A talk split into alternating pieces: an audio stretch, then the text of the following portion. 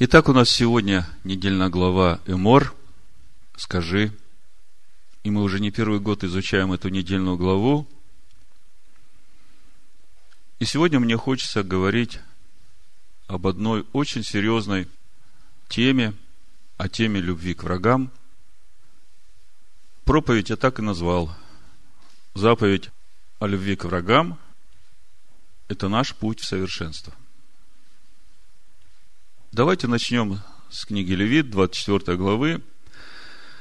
Прочитаем с 10 по 23 стих, чтобы положить начало нашему разговору. И вышел сын одной израильтянки, родившийся от египтянина, к сынам Израилевым. И поссорился в стане израильтянки с израильтянином. Хулил сын израильтянки имя Господне и злословил. И привели его к Моисею, и посадили его под стражу, доколе не будет объявлена им воля Господня. Я посмотрел по словарям, что значит хулить. Словарь Даля дает такое разъяснение. Это значит не одобрять, порицать, хаять, порочить, унижать, охуждать, осуждать. Охуждать от слова худое, да? Обзывать дурным, плохим, негодным. А злословить, э, по словарю Ожегова, это злые, недоброжелательные слова, высказывания о ком чем-нибудь, злостные сплетни, пересуды. Вот э, приводится такая цитата из книги «Прекрасный человек» Панаева. Он пишет, злословие не щадит никого, оно подкрадывается – тайное и ядовитое, к репутациям самым чистым и непорочным, и старается впустить в них свое жало и облить их своим ядом.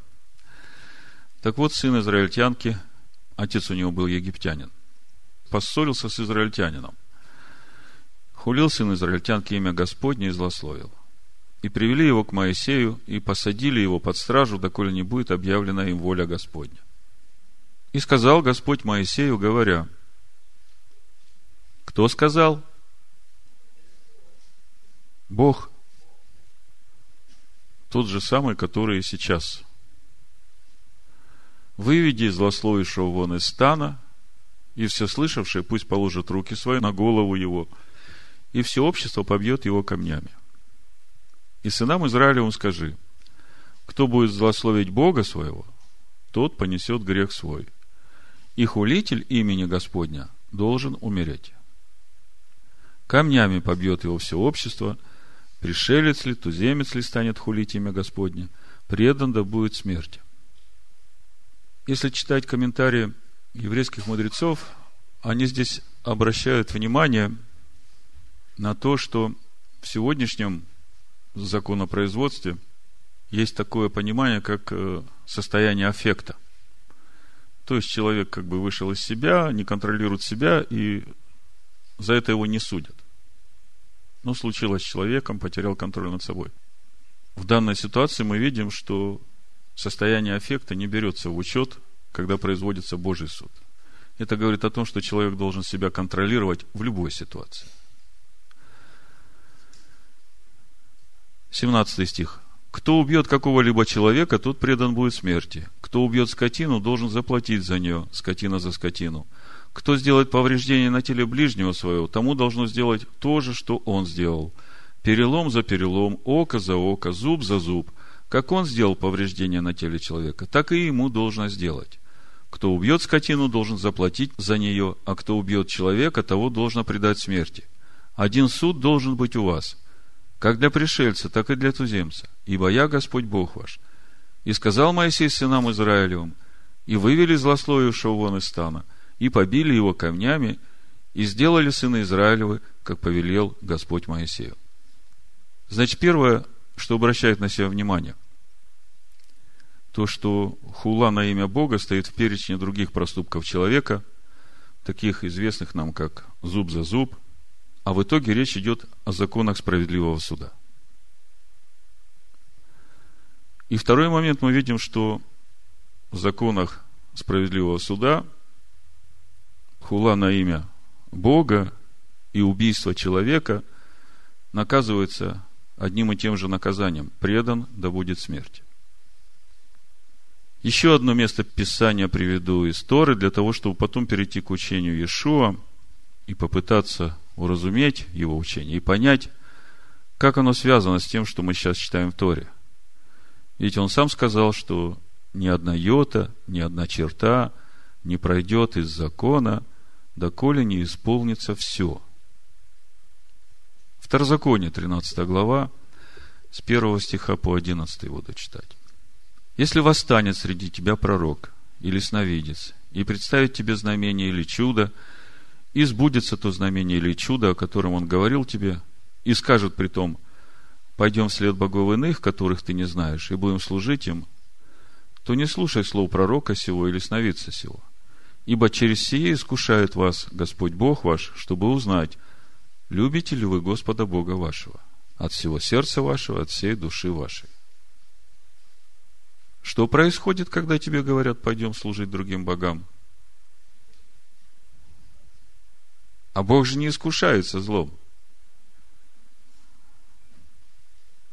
Яков говорит, что каждый искушается тем злом, которое в нем самом. То есть через это мы можем увидеть, что в нашем сердце, да? Господу Богу вашему последуйте и Его бойтесь. Заповеди Его соблюдайте, глаза Его слушайте, и Ему служите, и к Нему прилепляйтесь. А пророка того, или сновидца того, должно предать смерти за то, что он уговаривал вас отступить от Господа Бога вашего, выведшего вас из земли египетской и избавившего тебя из дома рабства – желая совратить тебя с пути, по которому заповедал тебе идти Господь Бог твой. Итак, истреби зло из среды себя.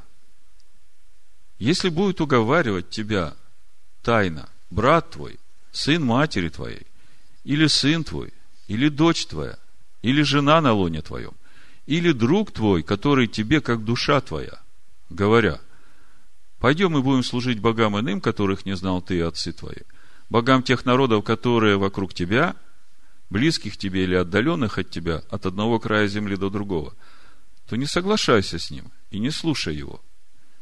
И да не пощадит его глаз твой, не жалей его и не прикрывай его, но убей его.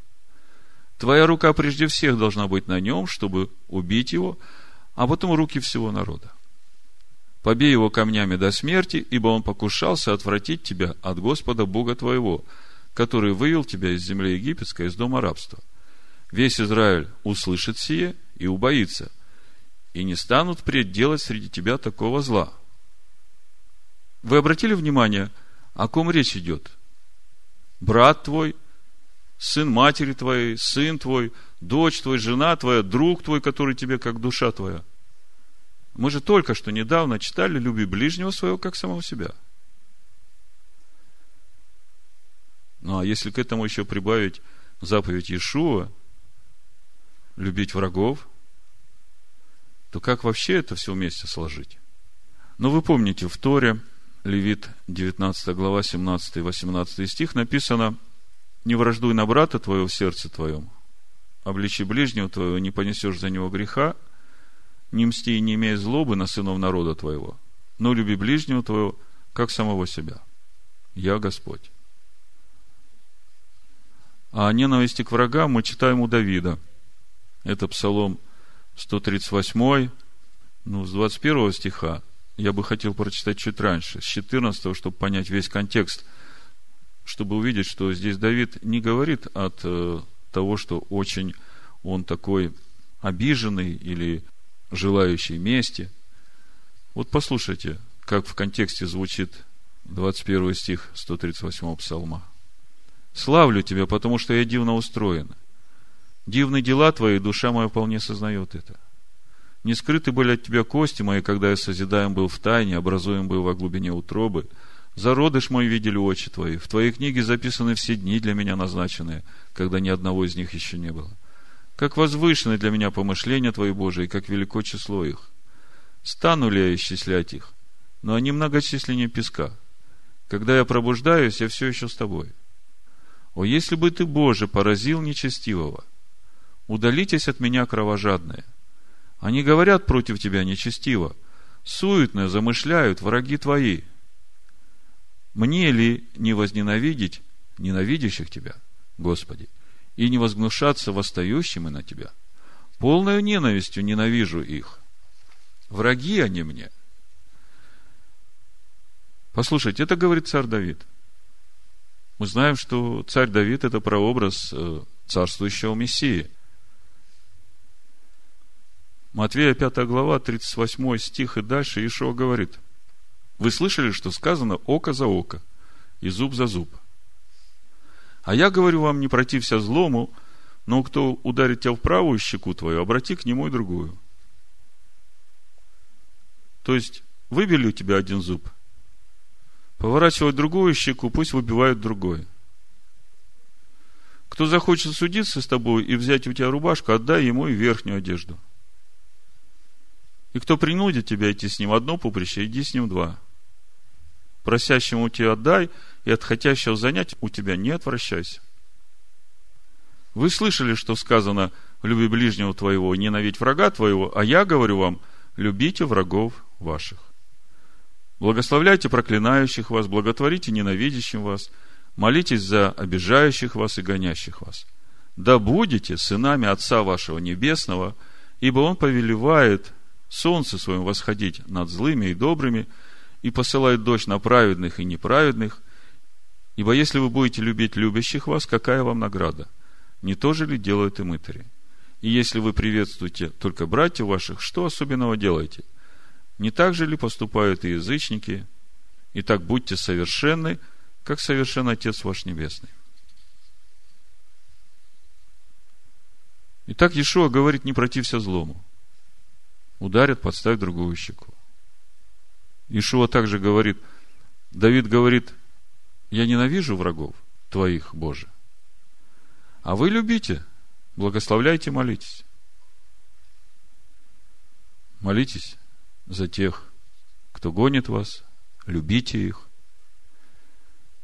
При этом чуть выше, в этой же Нагорной проповеди, он говорит, что блажены вы, когда будут поносить вас, Блажены изгнаны за правду, ибо их есть Царство Небесное. Радуйтесь, веселитесь. То есть, на первый взгляд, может показаться, что Ишуа дает учение, которое в корне противоречит тому, что говорит Тора о законах справедливого суда. Так ли это на самом деле? Действительно ли Иешуа отменяет законы справедливого суда для своих учеников?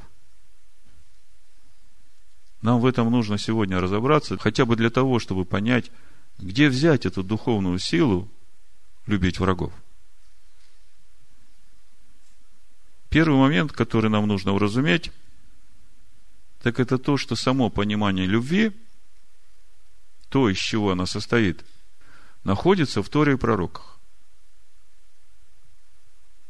В Матвея 22 главе, 35-40 стих – написано.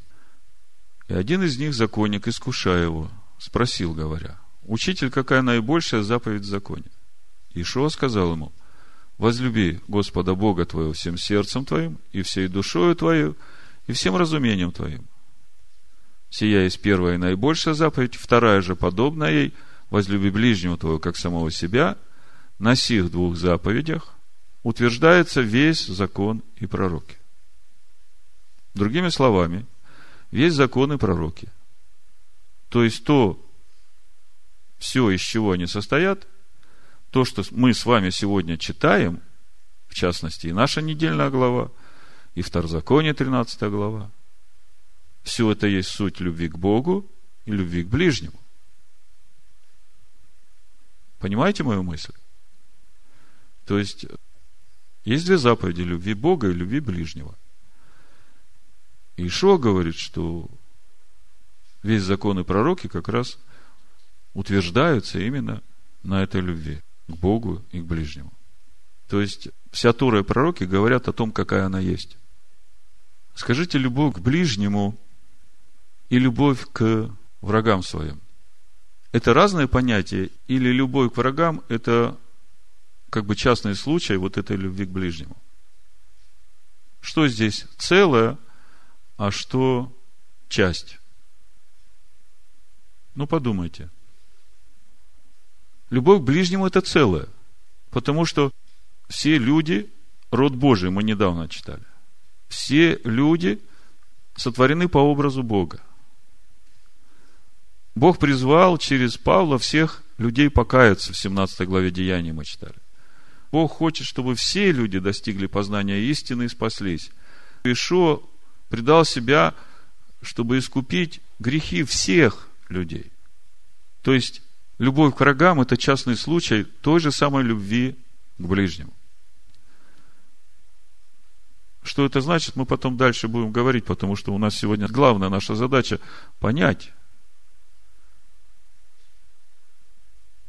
Потому что это заповедь, которая не укладывается в здравом смысле человека. Вы представьте, как можно сказать тем, которых сжигали в печах, и их детям, и их потомкам, любите тех, которые это делали с вами. Скажите, может это нормальный человек принять нормально? Это выше обычного человеческого разума. Вы согласны со мной? Но Ишуа ведь нам дает эту заповедь, и он говорит, любите врагов своих. Он сам пример показал, когда его распинали на стойке казни, он сказал, отче, прости им, ибо не ведают, что делают. То же самое мы читаем о Стефане – которого побивают, а он говорит, Господи, не вменяем всего греха. Как вы думаете, почему Стефан это сказал? Потому что он любит этих людей. Так вот, первое, что нам нужно уразуметь, вся любовь к ближнему и к Богу, Тора и пророки утверждаются на этой любви. То есть, если мы хотим понять, какая она, нам надо ее там искать. Второй момент, который нам нужно понять, это то, что истории пророков из закона ни одна йота, ни одна черта не уйдет, пока не исполнится все. Помните Матвея 5, 17, 18 Ишуа говорит, не думайте, что я пришел нарушить закон или пророков. Не нарушить пришел я, но исполнить. Ибо истинно говорю вам, доколе не придет небо и земля, ни одна йота, ни одна черта не придет из закона, пока не исполнится все. Подождите, у меня тогда вопрос. Ишуа говорит, любите врагов своих.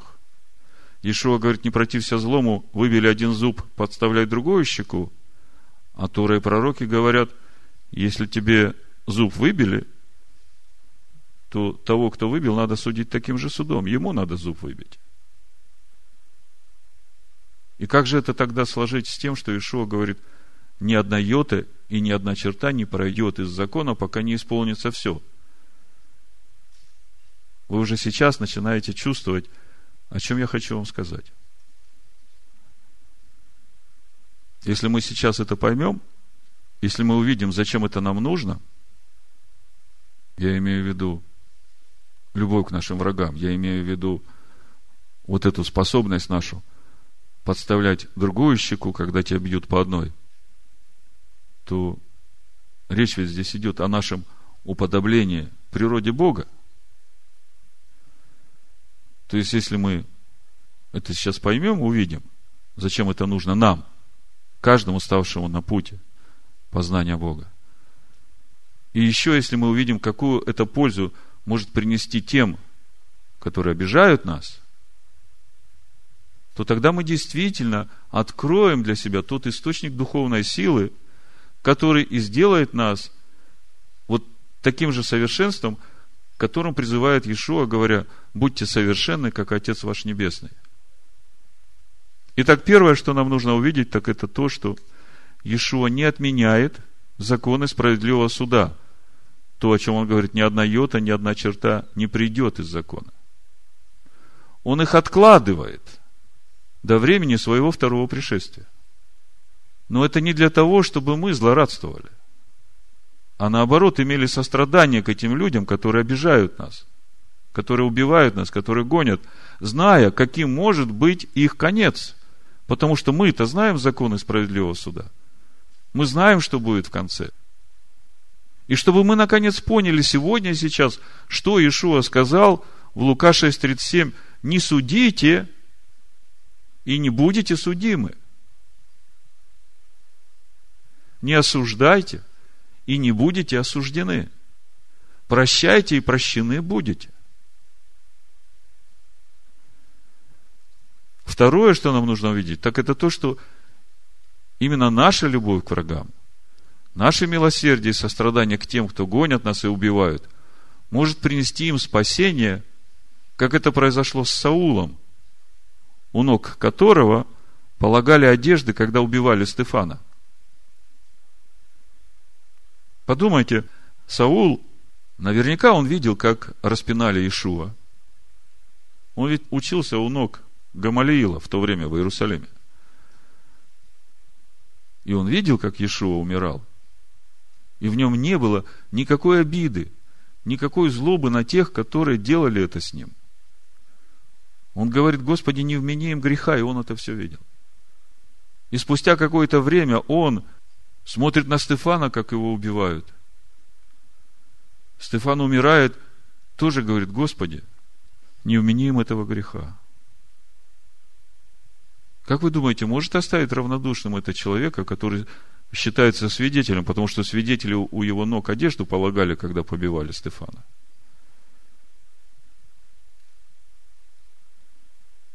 Знаете, когда свинью режут, она кричит неимоверно. Я к тому, что когда чистые люди, когда люди, наполненные Божьим Духом, умирают – они и в смерти своей выглядят святыми. Так же, как овца идет на заклание. Она безропотна. Она во всем доверяет своему господину.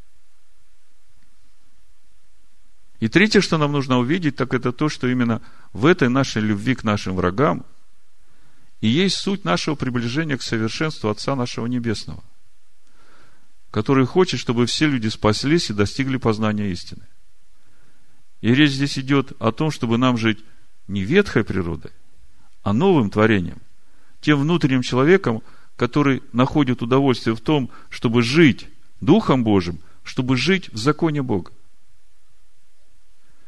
Не огорчая Дух Божий и не уничижая Дух Божий.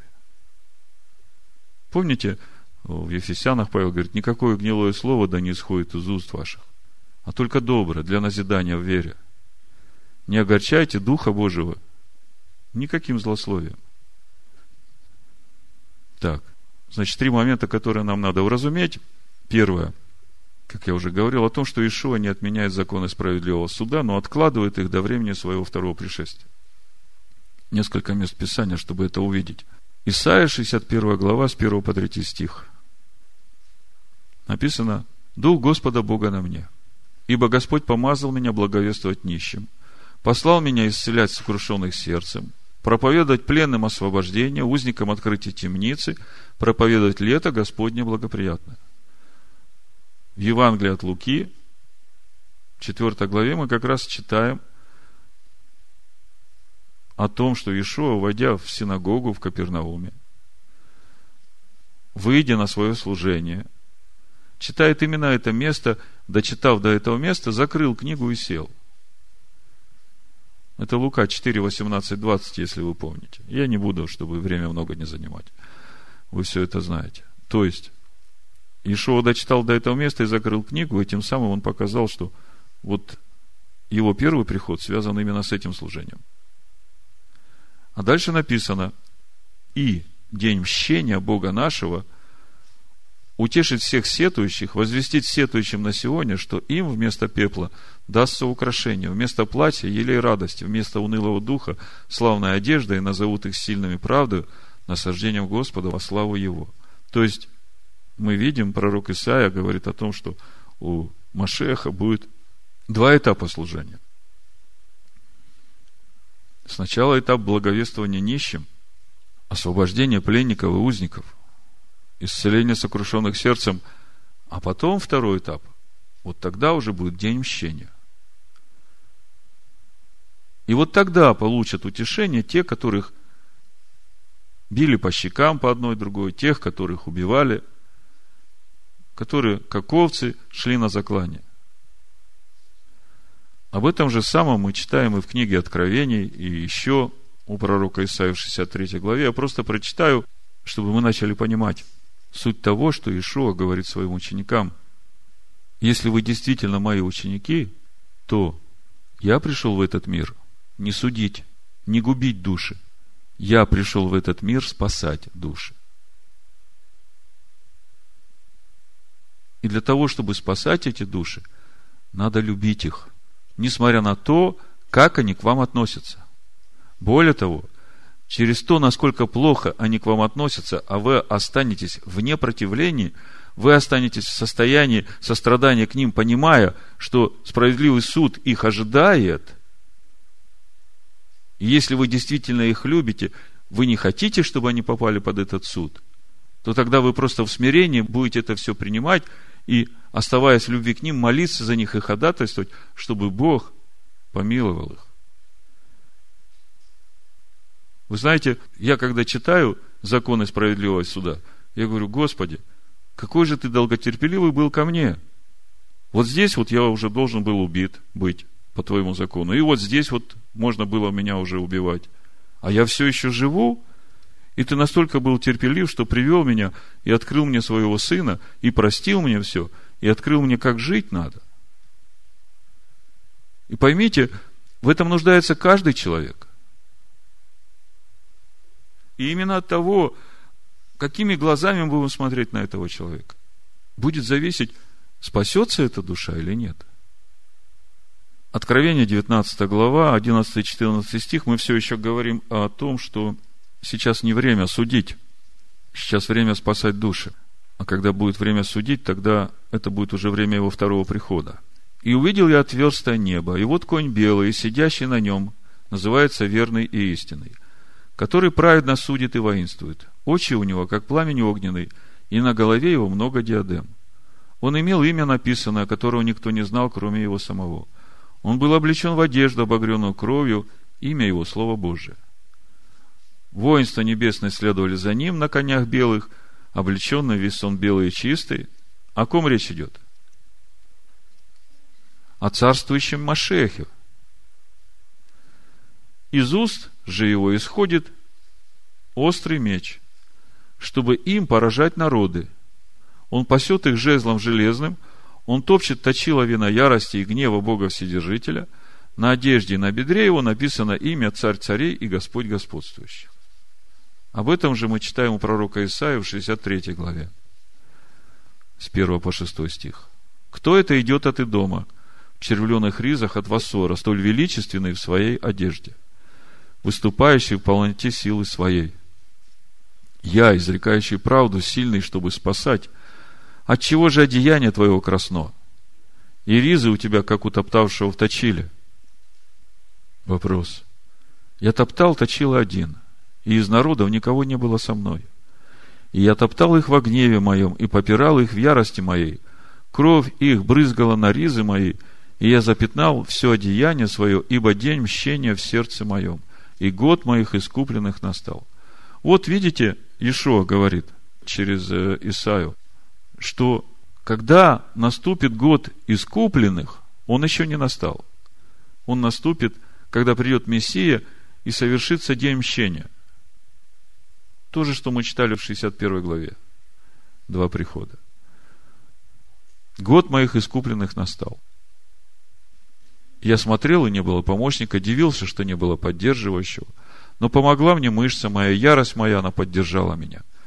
И попрал я народы во гневе моем, и сокрушал их в ярости моей, и вылил на землю кровь их. Поэтому апостол Павел нам и говорит, 1 Коринфянам 4 главе с 5 стиха.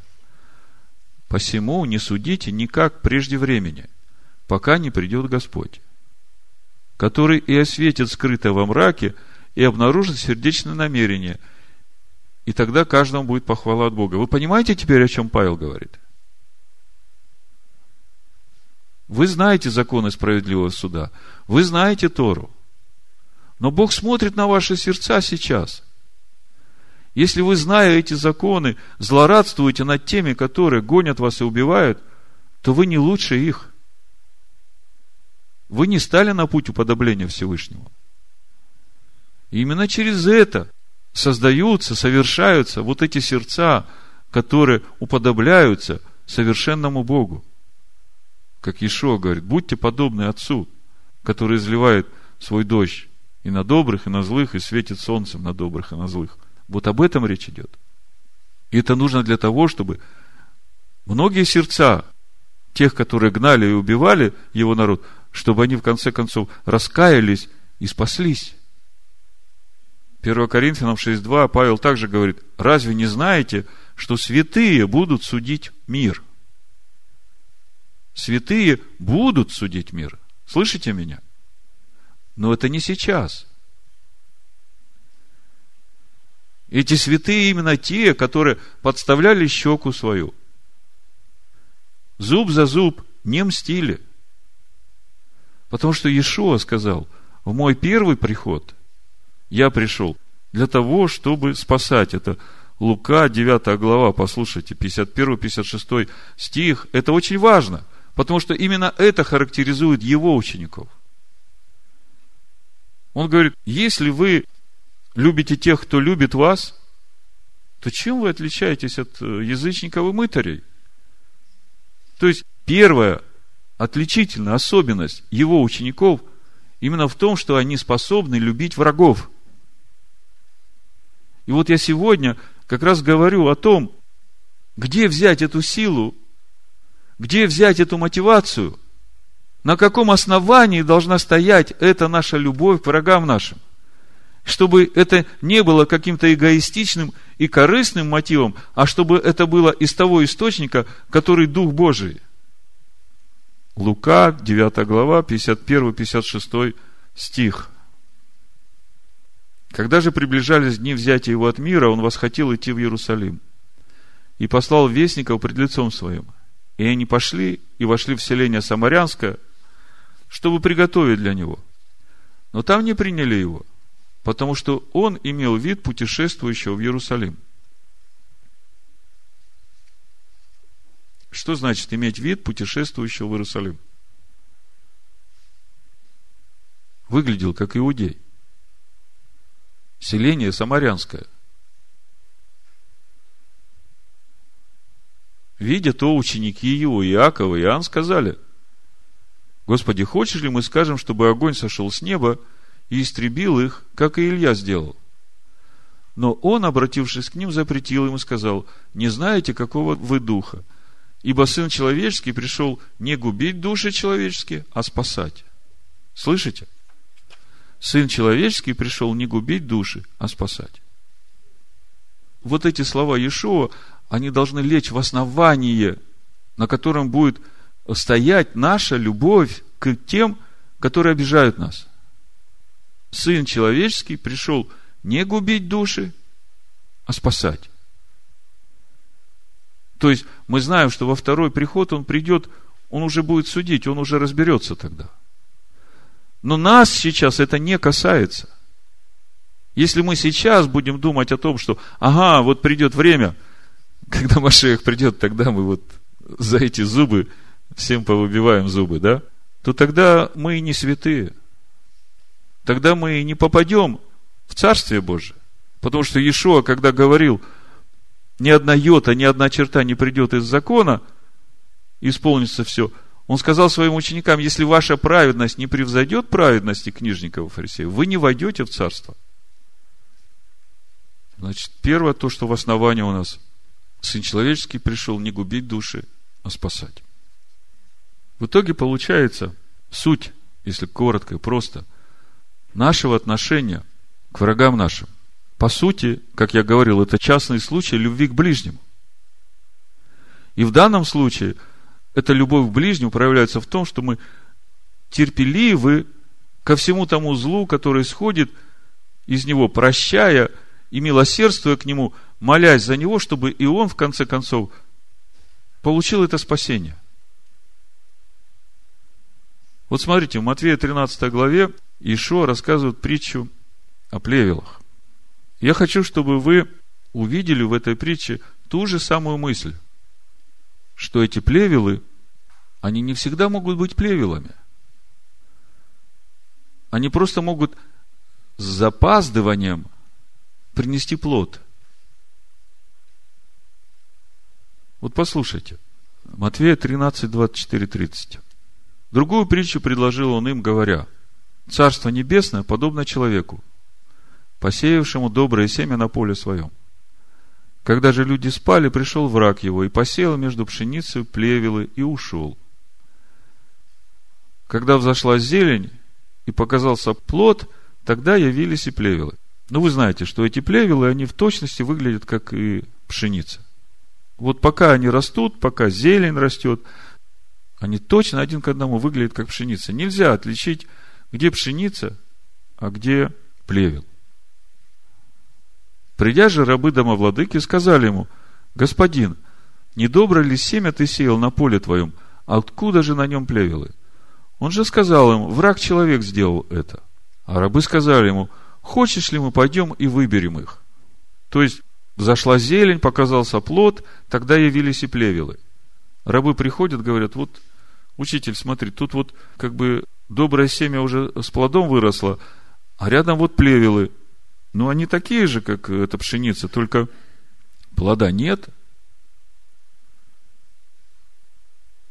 У кого садовый участок есть, вы знаете, что э, когда слишком много на одном квадратном сантиметре растений растет, тогда другие слабее становятся, да надо прореживать.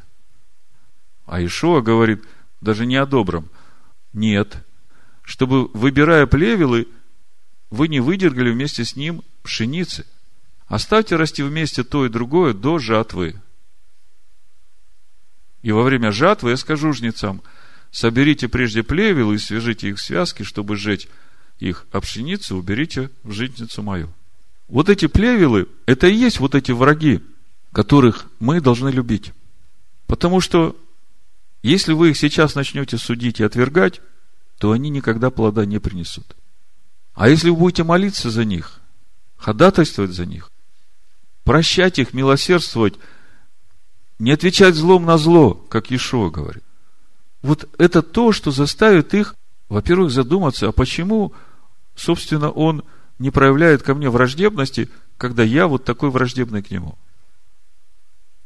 И когда он еще, еще будет тебя обижать, в какой-то момент к нему придет стыд. Ему станет стыдно за то, что он делает. И с этим придет раскаяние. И в этот момент плевел начнет пшеницей становиться. Конечно, ты, возможно, сильно пострадаешь от него. Но если ты на этом пути своих страданий в какой-то момент ожесточишься против него, то подумайте, эта душа может и не спастись. А Бог хочет, чтобы все люди – достигли познания истины и спаслись. То есть Иешуа в этой притче говорит, кто плевел, ты не суди. Ангелы мои придут, когда уже я приду, и они разберутся. Вот видите, здесь написано, в этой же главе, когда Иешуа разъясняет суть этой притчи, 39 стих мы читаем, враг, посеявший это семя плевелы, есть дьявол, Жатва есть кончина века, а жнецы – суть ангелы. Кто будут эти ангелы? Мы разбираться с этим сегодня не будем. Нам сегодня нужно найти основания для себя в Слове Божьем, как исполнить заповедь любви к врагам. Ефесянам 6 глава, об этом же апостол Павел говорит с 10 стиха. Наконец, братья мои, укрепляйтесь Господом и могуществом силы Его, облекитесь во все оружие Божие, чтобы вам можно было стать против козней дьявольских, потому что наша брань не против крови и плоти. Слышите? Наша брань не против человеков, не против крови и плоти, но против начальств, против властей, против мироправителей тьмы века сего, против духов злобы поднебесной.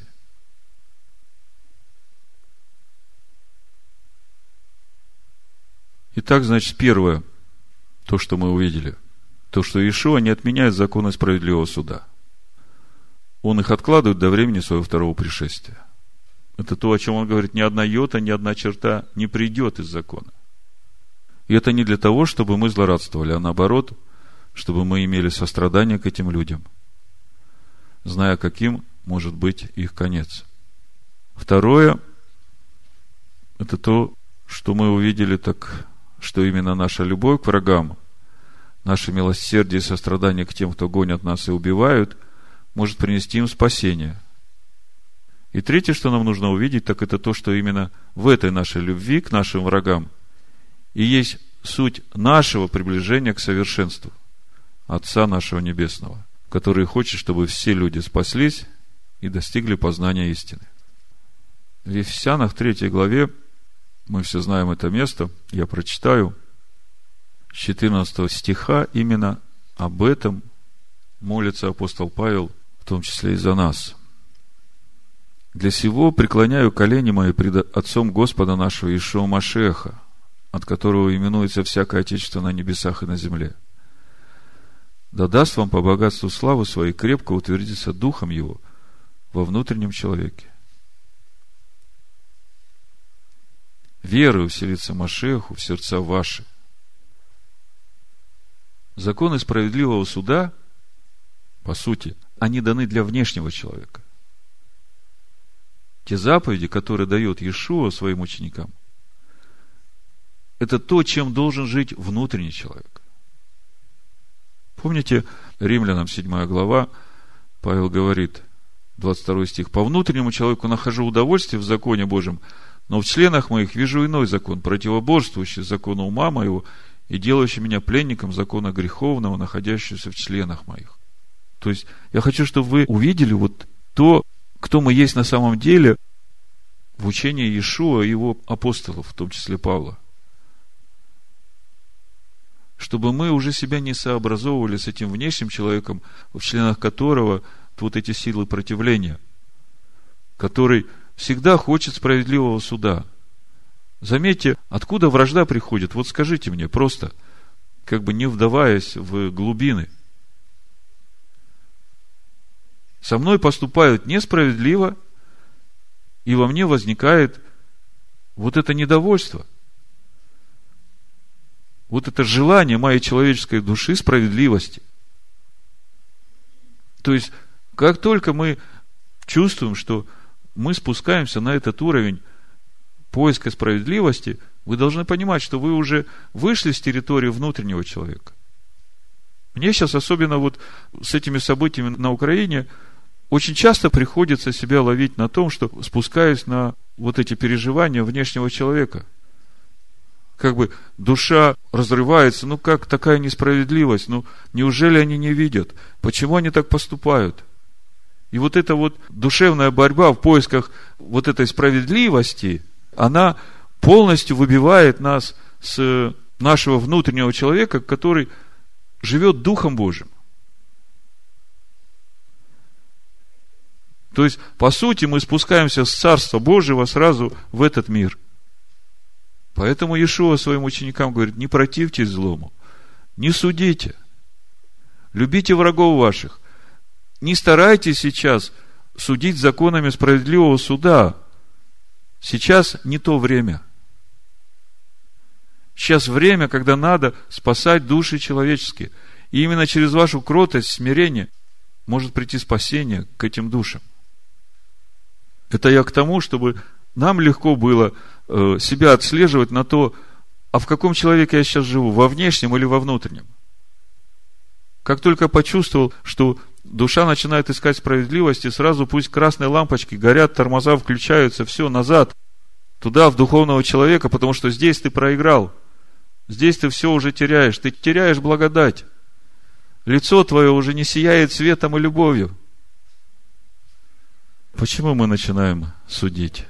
Потому что душа наша ищет справедливого суда. Нас обидели незаслуженно. И нам надо какое-то удовлетворение получить для души, чтобы справедливость восторжествовала, и тогда нам покой. Помню, как-то в начале еще пути мы только начали изучать Тору. Одна сестра говорила, у меня внутри такой дух справедливости, я сразу чувствую духом эту несправедливость, я сразу разбираюсь с этой несправедливостью. Я так понимаю, что это я сейчас начинаю понимать, что это совсем не духовно. Это как раз и есть душевно. Поэтому, если ты чувствуешь в себе дух справедливости, то точно знаешь, что ты уже душевный. Так вот, Ефесянам 3 глава, Павел молится за нас за всех, кто стал на путь познания Ишуа Машеха. Да даст вам Бог по богатству славы своей крепко утвердиться духом его во внутреннем человеке. Верой вселиться Машеху в сердца ваши, чтобы вы, укорененные и утвержденные в любви, могли постигнуть со всеми святыми, что широта и долгота, глубина и высота, и уразуметь превосходящее разумение любовь Машех, дабы вам исполниться всею полнотою Божию. Вот все, что я вам сейчас говорил, мне бы хотелось, чтобы это помогло нам действительно уразуметь любовь Ишуа Машеха. И эта любовь действительно превосходит – разумение обычного душевного человека. Как можно любить тех, которые собираются тебя бросить в печь и сжечь за то, что ты верен закону Бога? Как тебе подставить другую щеку тому, кто выбил у тебя уже один зуб? Душевному человеку это трудно понять, вообще принять. Это невозможно, это не укладывается в его разуме.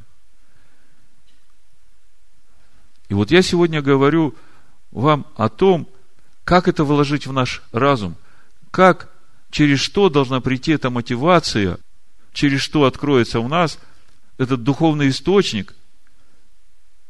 Это именно то, что приблизит нас к подобию Творца, к Его совершенству. Именно об этом Ишуа говорит. По сути, получается, что именно через вот эту любовь к врагам – поистине идет проверка и формирование нас как нового творения, который есть человек по образу и подобию Бога.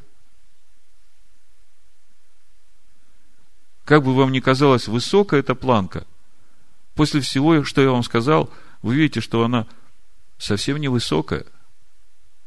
Просто должно прийти понимание того, что ожидает от нас и Машех Иешуа, и Бог Отец – когда это все вместе сложишь, тогда начинаешь понимать эту суть этой Божьей любви, о которой Павел говорит в Коринфянах 13 главе. Любовь долготерпит, милосердствует, любовь не завидует, любовь не превозносится, не гордится, не бесчинствует, не ищет своего, не раздражается, не мыслит зла, не радуется неправде, сорадуется истине, все покрывает, всему верит, всего надеется, все переносит, никогда не перестает – вы теперь начинаете видеть, откуда течет эта любовь и что она значит для нас.